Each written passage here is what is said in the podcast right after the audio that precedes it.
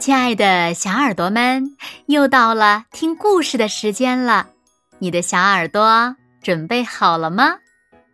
我是每天晚上为小朋友们讲故事的子墨姐姐。今天子墨要为小朋友们讲的故事呢，名字叫做《神秘的太阳系》。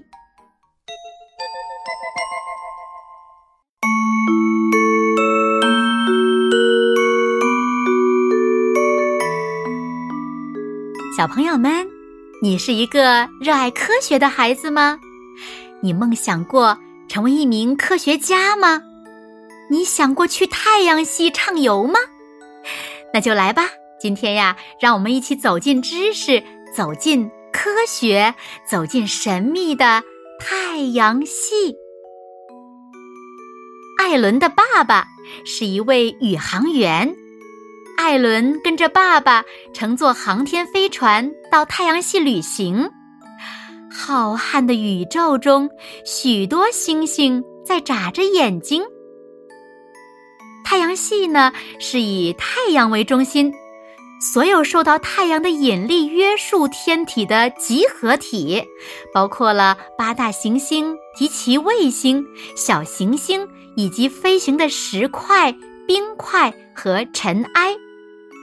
爸爸告诉艾伦，太阳系的行星按照离太阳的距离从近到远依次为水星、金星、地球、火星、木星、土星、天王星、海王星。恒星能自行发光发热，行星不能自行发光发热。爸爸。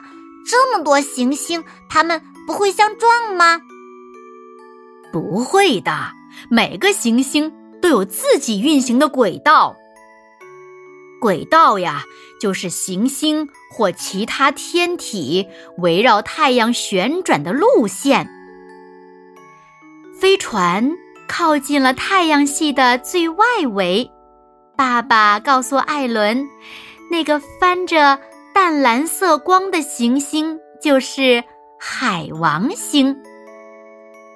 海王星围绕太阳运转一周所花的时间比地球长，所以呢，海王星上的一年相当于地球上的一百六十五年。过了一会儿，艾伦看到一颗蓝绿色的行星正靠近他们。它的形状真奇怪，怎么侧着身子呢？哦，这是天王星，它几乎是横躺着围绕太阳公转。它还是太阳系内大气层最冷的行星。飞船靠近了土星，艾伦可激动了，早就听说土星是太阳系最美的一颗行星。土星的外围有数以千计的光环，周围漂浮着像漩涡一样的云团和许多卫星。卫星是指围绕行星做周期性运转的天体。艾伦还沉醉于土星的美丽的时候，飞船已经接近下一个行星附近了。爸爸对艾伦说。这是太阳系最大的行星木星，它的自转速度是行星中最快的。穿过了小行星带，飞船靠近了火星。爸爸，爸爸，它看起来怎么这么红呀？艾伦问。哦，火星的土壤里啊，有很多氧化铁。所以它看起来是红色的。那我们登陆上去仔细看看它的土壤吧。哦，那可不行。火星上的氧气不足，我们还是去下一个行星吧。呀，爸爸，那是地球，是我们生活的地方，看起来真亲切呀。蓝色的地方是海洋，白色的是云层，褐色的地方是土地。艾伦微笑着说：“哦，快看，那是金星。”爸爸对艾伦说：“爸爸，那上面有生命存在吗？”艾伦问：“没有，金星上非常热，没有水，像沙漠一样干燥，所以没有生命。”那我们下一个要看到的是什么行星呢？我们马上会看到水星，它离太阳最近了。水星上面的昼夜温差很大。当飞船靠近水星时，艾伦又发现水星的表面有许多大小不一的坑。这些是什么呀？那是陨石坑，是水星表面受到无数次的陨石撞击形成的。最后，飞船向太阳驶去。太阳是太阳系最大、最亮、最热的星球。太阳表面突然出现了两道极其明亮的光，艾伦感到眼睛都睁不开了。啊，爸爸，那是什么？